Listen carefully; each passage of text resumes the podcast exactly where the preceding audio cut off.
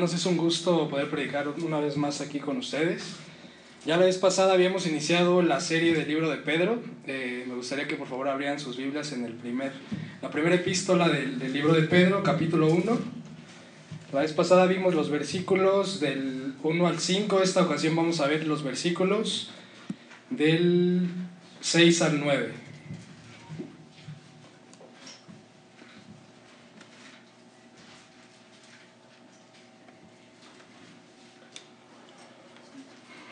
Continuamos con el tema que vimos la ocasión pasada, que es la provisión de Dios en la adversidad, parte 1.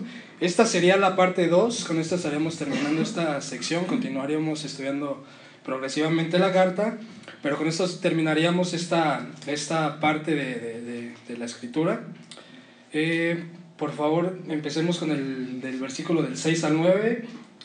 Dice así, en lo cual vosotros os alegráis, aunque ahora por un poco de tiempo, si es necesario, tengáis que ser afligidos en diversas pruebas, para que sometida a prueba vuestra fe, mucho más preciosa que el oro, el cual, aunque perecedero, se prueba con fuego, se hallada en alabanza, gloria y honra, cuando se ha manifestado Jesucristo, a quien amáis sin haberle visto, en quien creyendo, aunque ahora no lo veáis, os alegráis con gozo inefable y glorioso obteniendo el fin de vuestra fe, que es la salvación de vuestras almas. Vamos a orar. Padre, cuántas gracias te damos por permitirnos poder estar aquí abriendo tu palabra, escuchando tu voz, qué es lo que tienes que decir para nosotros, porque has tenido cuidado de nosotros, dejándonos tu palabra para que la escudriñemos, para que sea una lámpara a nuestras vidas, una lumbrera a nuestro caminar. Y te pido que, que pongas, que, que, seas tú, pues, que sea tu espíritu guiando este tiempo, esta, este tiempo de estudio de tu, de tu escritura y te, damos, te damos gracias por poder estar aquí en esta iglesia, Padre, porque te lo pedimos en nombre de tu Hijo, nuestro Señor Jesús. Amén. Recién acaban de pasar las fechas decembrinas, un tiempo de convivencia con la familia de comer como si no hubiera un mañana, de comer del recalentado, del recalentado, del recalentado, y así quién sabe por cuántos días, incluso hasta semanas hay casos. Eh, pero eso sí, con la ilusión de ahora sí en enero comenzar con la dieta, comenzar con el ejercicio y todos los propósitos que nos hacemos en, en cada, cada fin de año, ¿no? Ahora cada año es distinto, con el paso del tiempo hay sillas en la mesa que van quedando vacías. Abuelos, papás, hermanos, sobrinos, tíos, que ya no están con nosotros. Quizá este año estuvo alguien por última vez en tu mesa, que el siguiente año ya no estará. Quizá esa persona que, que el próximo año no va a estar sentado en esa mesa seas tú. Recuerdo mi infancia cuando pasé estas fechas con, en casa de mis abuelos, a veces era, eh, me la pasaba tan amargado por los regalos que, que en ocasiones no recibía en vez de estar disfrutando el tiempo con mis abuelos. Eran momentos que no se repetirían con ellos, sin embargo, yo en ese momento no lo sabía. Era más la amargura por cosas vanas como los juguetes, eh, que no había recibido, que estar disfrutando realmente de ese tiempo con mi familia. Y quizá este es un ejemplo absurdo e infantil de, de, de, para ilustrar lo que les quiero decir, pero no solamente como niños nos comportamos de esta manera, sino también en ocasiones como adultos. Lo seguimos haciendo porque es fácil amargarnos ante las adversidades que, nos, que tenemos en esta vida. No disfrutamos a nuestra familia, no disfrutamos a nuestros amigos, no disfrutamos a, a nuestros seres queridos ¿no? que están con nosotros. Eh, y es fácil amargarnos ante esas adversidades y dificultades que presentamos en esta vida.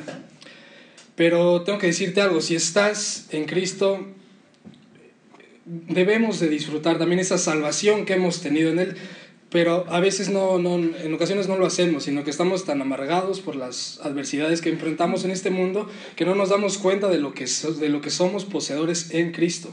Si has entendido el Evangelio y has venido hoy porque quieres escuchar la voz de Dios, porque quieres crecer en santidad, esto no es casualidad. Ese es un deseo que Cristo compró en ti para comprarte arrepentimiento y fe cuando Él murió en la cruz. Hay diez mil razones para que estés gozoso, para que estemos gozosos y alegres el día de hoy en Cristo. Pero como aquel niño amargado que por los juguetes que no recibió, a veces estamos un poco infelices por lo que no tenemos, en vez de estar enfocados y agradecidos por lo que sí tenemos en Cristo. Eh, si no nos gozamos por lo que tenemos en Cristo, viviremos una vida absurda, una vida desperdiciada, una vida de, con amargura, pero si estamos en Cristo y lo que, aún, lo que amamos más en este mundo es a Cristo, no habrá nada que nos quite el gozo.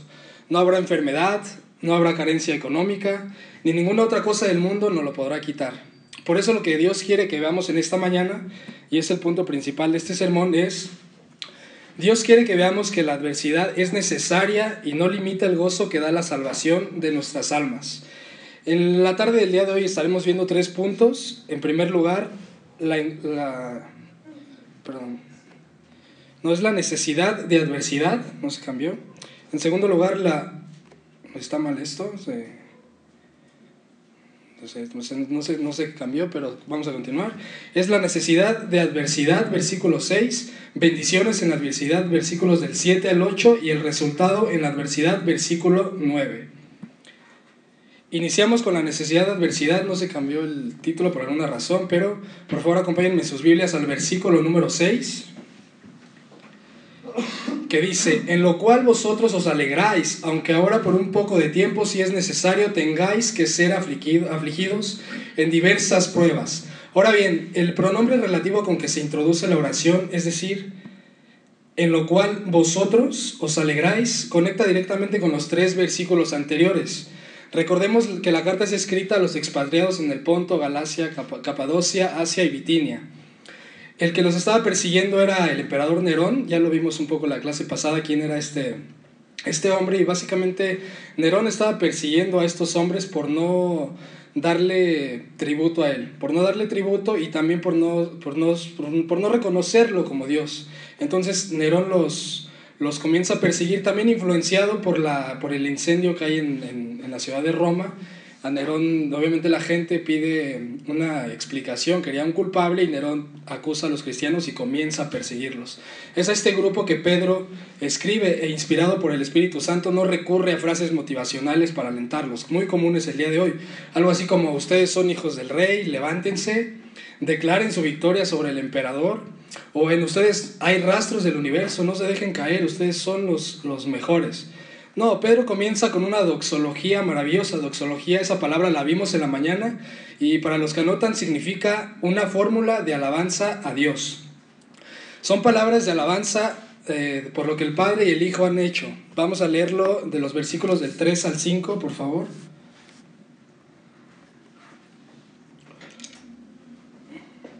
Primera de Pedro, versículo 3. Empezamos a leer a partir del versículo 3.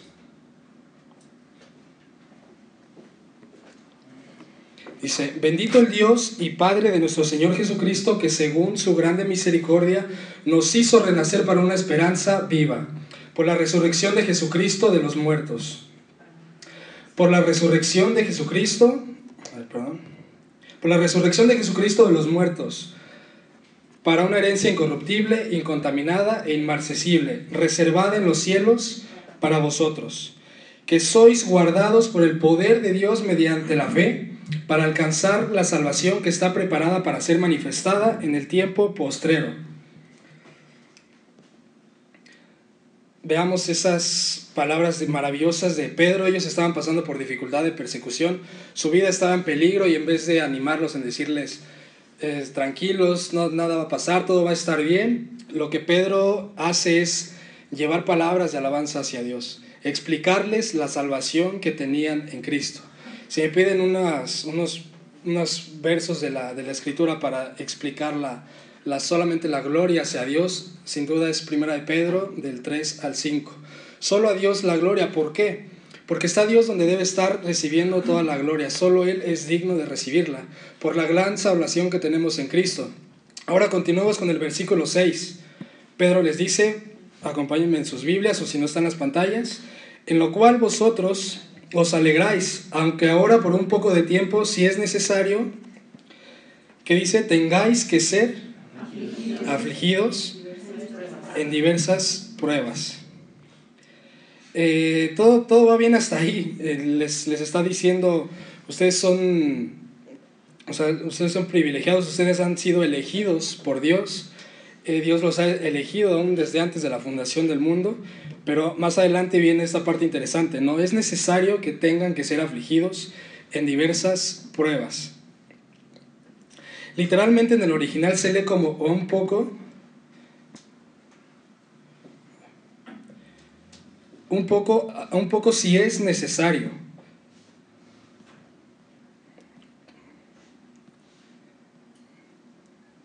un poco de tiempo si es necesario. Es decir, la aflicción viene siempre por un poco de tiempo.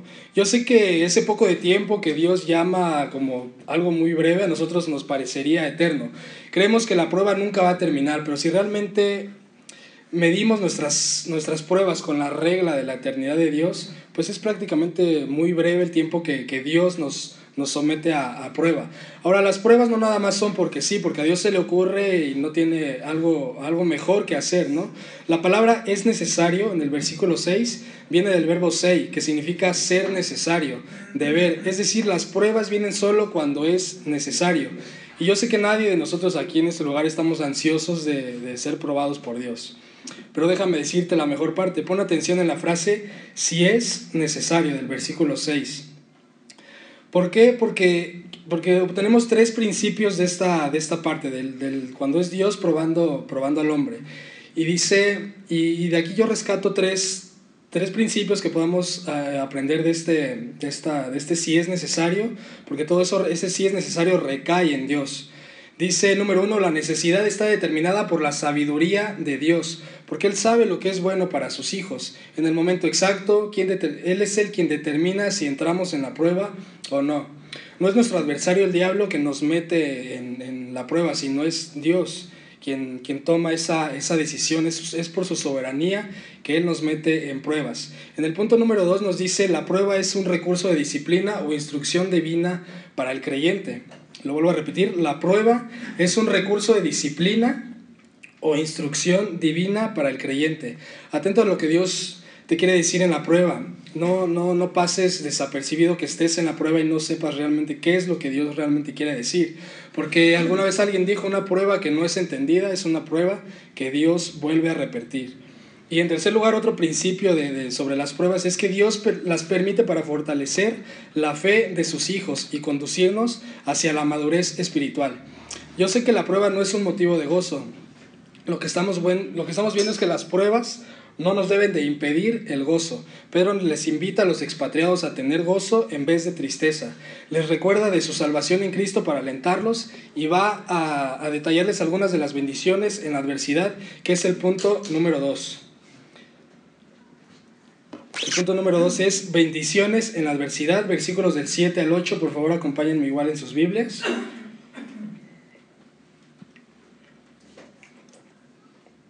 Dice, para que sometida a prueba vuestra fe, mucho más preciosa que el oro, el cual, aunque perecedero, se prueba con fuego, sea hallada en alabanza, gloria y honra, cuando sea manifestado Jesucristo, a quien amáis sin haberle visto en quien creyendo, aunque ahora no lo veáis, os alegráis con gozo inefable y glorioso. Aquí el Espíritu Santo compara nuestra fe con el oro. Nos dice que el propósito de las pruebas es para aquilatar nuestra fe. La palabra aquilatar, perdón, significa, se refiere a la, examinación y graduación de los quilates del, del oro. En el texto original la frase sometida a prueba es un adjetivo neutro que significa acrisolar, prácticamente.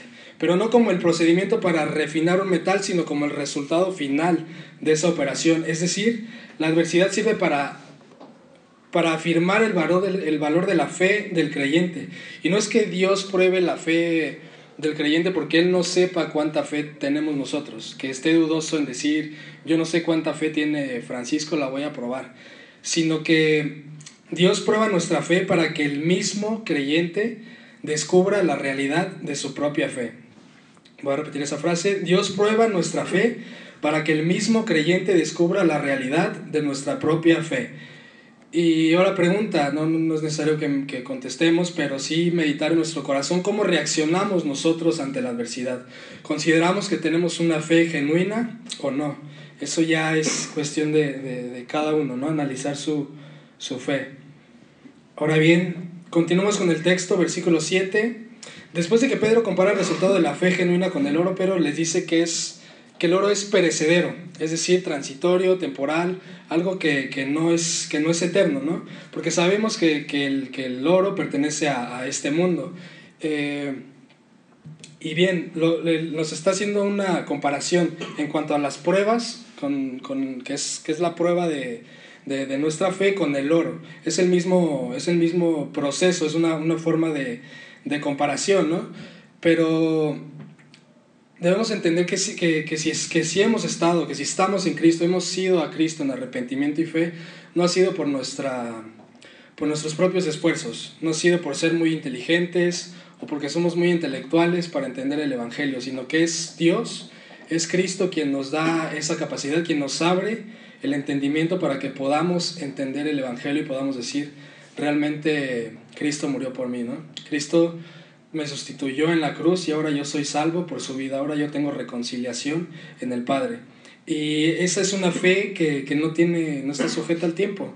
Como el oro que está sujeto en el tiempo, la fe es algo que es eterno que es algo eterno que ha estado desde la eternidad con Dios y continuará hacia las bendiciones futuras que han de venir en la gloriosa venida de, Jesús, en su segunda venida.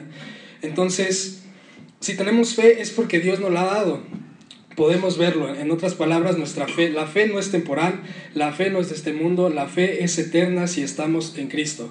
Si el oro se purifica con fuego, la fe es purificada con las pruebas de nuevo, insisto mucho, quisiera recalcar esta frase, si el oro se purifica con fuego, la manera en la que es purificada la fe del creyente es a través de las pruebas. Pero déjame especificarte que es solo una fe que descansa en Cristo. Solo este tipo de fe permanece en las pruebas porque es una fe eterna, una fe que no tiene fin. Ahora continuemos con el versículo 7, por favor, y quisiera que pusieran mucha atención porque es algo maravilloso y que quizá no alcancemos a entender con plenitud lo que este versículo nos está nos está diciendo. Y es que nuestra fe, el propósito de que sea aprobada nuestra fe, de que sea aprobada la fe del creyente, es para que sea hallada en alabanza, gloria y honra. Quizá no podamos entender el fondo, la, la, profundidad de lo que significa esto, pero es impresionante. ¿Por qué? Porque el Señor de todo lo visible e invisible, dando alabanza, es el Señor de todo lo visible, de lo invisible, el Señor de, de todo, dando alabanza, gloria y honra al creyente fiel. Sin duda esto, esto, es algo que yo no creería si no lo encontrara plasmado en las, en las escrituras. ¿Cómo puede ser que el Señor, el Dios de todo, dé alabanza y gloria y, gloria y honra al creyente? Y desde luego que, que todos esas, esos, esos aspectos de honor, gloria y honra son primeramente para Dios. Eso es, eso es muy, muy real. Pero el creyente verdadero recibirá coronas de victoria, mismas que serán puestas delante del trono de Dios para su gloria. No sé si a mí me parece esto realmente eh, eh, asombroso, Dios dando gloria y honra al creyente fiel. Esto es, de verdad, es algo que quizá no lo alcancemos a entender aún hasta que, hasta que lleguemos ese día. Pero bien, esto no es fácil de ver en la prueba. En la prueba estamos enfocados en la, en la adversidad, en la dificultad, que no vemos las glorias venideras que tenemos en Cristo. La la prueba lo que quiere hacer en el presente es tenerte en un estado amargo, en un estado deprimente, pero la alabanza, gloria y honra venideras de Dios nos alientan hacia un gran futuro. Y no solo un gran futuro, sino un gran presente también. Cuando Cristo nos salva, no solamente nos salva para darnos vida eterna, sino que nos salva para darnos para, que, para decirnos cómo debemos de vivir el tiempo que estemos aquí en esta tierra, no solamente para la eternidad, sino el tiempo que estemos aquí, 10 años, 15 años, un año más, no sé, vivamos solamente para la gloria de Dios. Eh, no creas, y no creamos también que, que no es que, que, nos enfoquemos en que está bien que te esté yendo muy mal, pero pon tu, mira en, el, en, lo que viene en el futuro, ¿no? Y a Dios no le interesa lo que te esté pasando en el presente, no, no es así, sino que Él ya ha hecho algo por mí, por, por nosotros, por los que estemos en Cristo, y eso fue mandar a Cristo a morir por nosotros. Fue mandar a su Hijo a morir por ti en la cruz para darte la entrada a la gloria venidera que ha de manifestarse. Desde luego que Dios da pruebas, pero es Él quien ha dado a su Hijo en propiciación por nuestros pecados. Si es que hemos ido a Cristo en arrepentimiento y fe. Y si aún Cristo no es tu Señor, en el, hoy es el día en que, podemos, en que puedes arrepentirte y puedes entregar tu voluntad, tus pensamientos, tu intelecto solamente a Cristo. Eh, un consejo es congregarte, es uno de los, de los primeros pasos. Cristo redimió a su iglesia y dio a la iglesia local para hacernos sus discípulos. Una comunidad ha sido comprada por Cristo nombres específicos, no fue en, abstracto para ver quién creería, sino con nombres específicos él, él nos escogió y decidió venir a este mundo para morir por todos aquellos que habrían de creer en Él. ¿Qué dice el último del versículo 7? Veamos. Está en pantallas. Cuando sea manifestado Jesucristo. La palabra manifestado en el texto no es un verbo, es un sustantivo que significa revelación. Esto quiere decir que no se refiere a la venida de alguien ausente, como si Cristo estuviera escondido por ahí en algún lugar, sino que habla de lo, del visible descubrimiento de quien ha estado invisiblemente todo el tiempo. A pesar de que no podamos ver a Cristo en medio de la dificultad, en medio de la adversidad, Él está presente, aunque de una manera invisible. Aquí pero habrá un tiempo, que es de lo que dice el texto, cuando sea manifestado Jesucristo de manera visible y, todo, y todos le verán. Llegará el, día de ver, llegará el día de ver cara a cara a nuestro Señor que la adversidad, en vez de y, esto provocará que en la adversidad, en vez de generar amargura o desaliento, provoque en nosotros una profunda esperanza. Y tenemos el mejor ejemplo. Si, tenemos, si, si podemos recaer o buscar un, un mejor ejemplo de quién es alguien que, has, que, que, nos ha dado el ejemplo de lo que es mm, cómo pasar una, una, prueba, una tribulación, tenemos a nuestro Señor Jesucristo. Eh, veamos en el, en el, texto de Hebreos capítulo 12, versículo 3.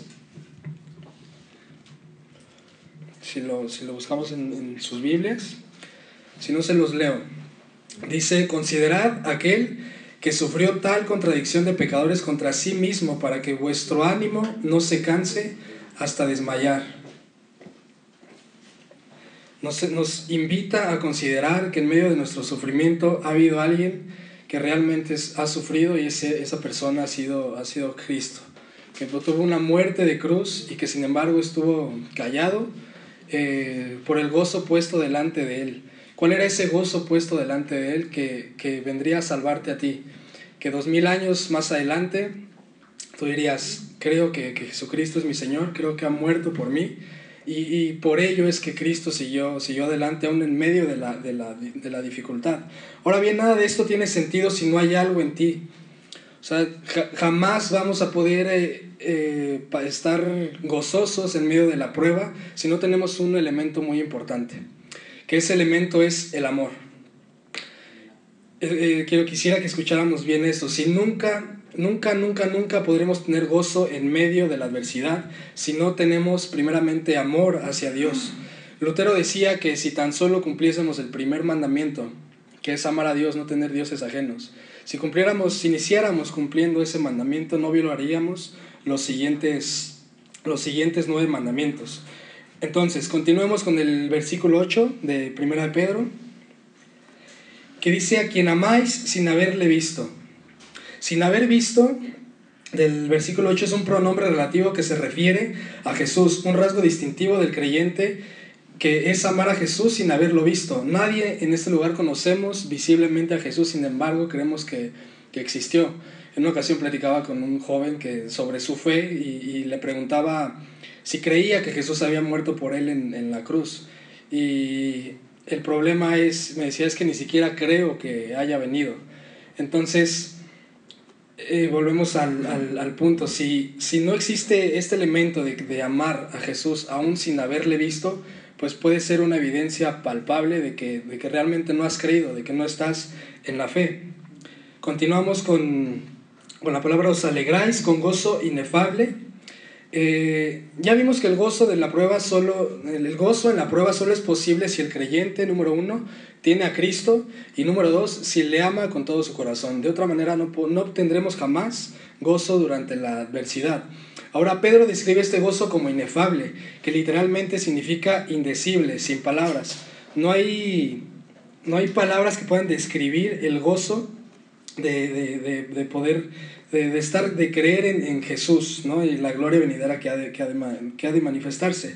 Ahora, una vez visto el gozo pleno que hay en Cristo, veamos el resultado de la adversidad. Cualquier predicador falso de la actualidad escribiría los expatriados que el resultado o la meta es el fin de la persecución. ¿no? Cualquiera se, iría a la parte sencilla de decirles, ¿saben qué? Eh, ustedes decreten que el emperador se arrepienta de estarlos persiguiendo o ustedes sean positivos, piensen de una manera, eh, no, no, sean pesimistas, ¿no? sino alégrense y, y, vamos a decretar que se arrepientan Nerón de querer matarlos. No, esto no es lo que escribe Pedro a continuación.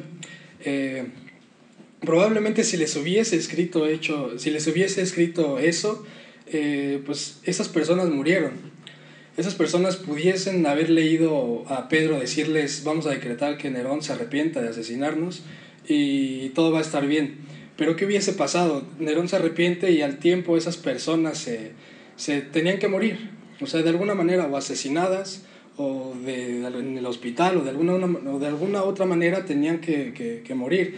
Entonces esa no es la necesidad de, de estas personas y no es la necesidad de nosotros si estamos pasando por alguna dificultad del día de hoy, por alguna adversidad, alguna, alguna enfermedad, que son los más frecuentes. Son enfermedades, problemas económicos, son los de los que más, eh, con los que más el, el ser humano eh, se da cuenta que hay algo mal en la, en la creación, ¿no?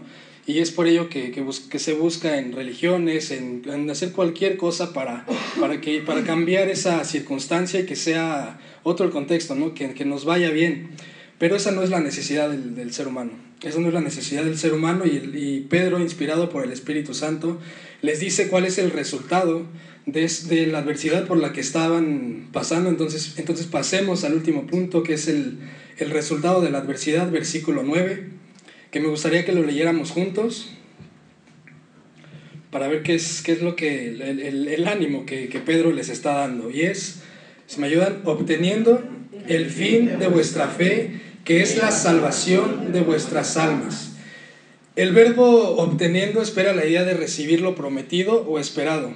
¿Y qué es lo que recibe? No es más que el objeto de la fe. Se está, se está refiriendo a obtener el fin de vuestra fe.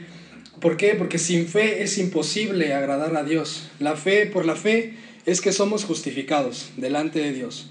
Es por la fe que podemos ser santificados en este breve tiempo que estemos aquí en la tierra. Y es por la fe la que nos da esperanza de decir, hay una gloria que ha de ser manifestada cuando Cristo vuelva. Entonces, esa es la esperanza que, que Pedro les da a los expatriados, esa es la esperanza que Cristo nos da hoy. Puede haber dificultad, lo que hemos estado viendo en nuestro contexto en México de, de que hace falta gasolina, de que de, de, de la presidencia, etc. Hay muchas dificultades que, que nos aturde y que tiene en, enclaustrada nuestra, nuestra mente, estar enfocados todo el tiempo en eso, ¿no? Esperando que sea un nuevo gobierno, esperando que sea obtener esa casa, esperando que sea eh, obtener tal carro, esperando poder salir de mis deudas, hasta que pensando que obteniendo eso sería que saldríamos de nuestra, de nuestra dificultad y estaríamos mejor. Pero vemos que no es así.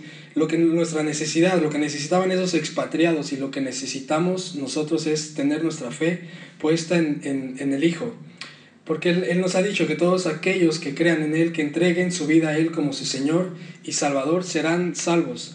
Entonces, entreguemos a Cristo el señorío de nuestro corazón, que sea Él quien, quien, quien nos gobierne y no estemos afanados por aquellas cosas en el mundo que nos distraen y que nos quitan de la, de la vista, del enfoque, al único que es digno, al único que, que es que es digno de recibir toda la gloria, toda la honra y que algún día le veremos cara a cara. Esa es la, la esperanza, esa es la provisión que el Padre ha dado a su propio hijo, hijo, no lo escatimó y lo ha entregado por amor a nosotros. Entonces no, no estemos temerosos ante la dificultad, ante la adversidad.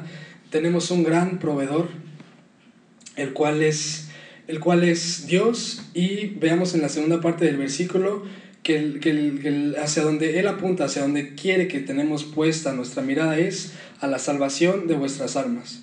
Ese es el resultado de este, de este breve tiempo que, que estemos aquí. No va a quedar memoria de nada más, sino de todo aquello que, hagamos hecho, que, que hayamos hecho para su gloria. Ahora, ¿cómo podemos concluir este sermón? Solamente en el creer, creer en Cristo para ser salvo. No hay otro lugar más seguro a donde poder ir. Cristo es nuestro gran proveedor y una vez, y una vez que hemos sido salvados, eh, habla de Cristo a los demás. No podemos estar, no podemos permanecer callados si realmente ha habido una explosión en nuestro interior de, de, entender que hemos sido reconciliados con el Dios eterno, con el Dios justo, siendo culpables, siendo enemigos, siendo que le odiamos porque verdaderamente nuestro cuerpo, nuestro intelecto, nuestro corazón odia a Dios hasta que Él interviene en nuestra vida y nos reconcilia con Él es que buscamos eh, esa relación, que buscamos esa santidad. Pero no es, una, no es un proceso de la santificación solamente para vivirla en privado, sino vivirla en comunidad y hablarla hacia los demás. Necesitamos hablar el Evangelio a otros hermanos, no podemos permanecer callados si es que, la, si es que el Evangelio es una realidad en nuestro corazón. Permítanme leerles finalmente una cita de Charles Spurgeon, hablando sobre la vida del cristiano, que me parece que lo, que lo, que lo relata muy bien. Y dice, no fuiste salvo para que vayas al cielo solamente Fuiste salvado para que lleves a otras personas allí contigo. Así que vayamos afuera, hermanos, y prediquemos de ese Cristo crucificado que nos ofrece salvación y perdón. Vamos a orar.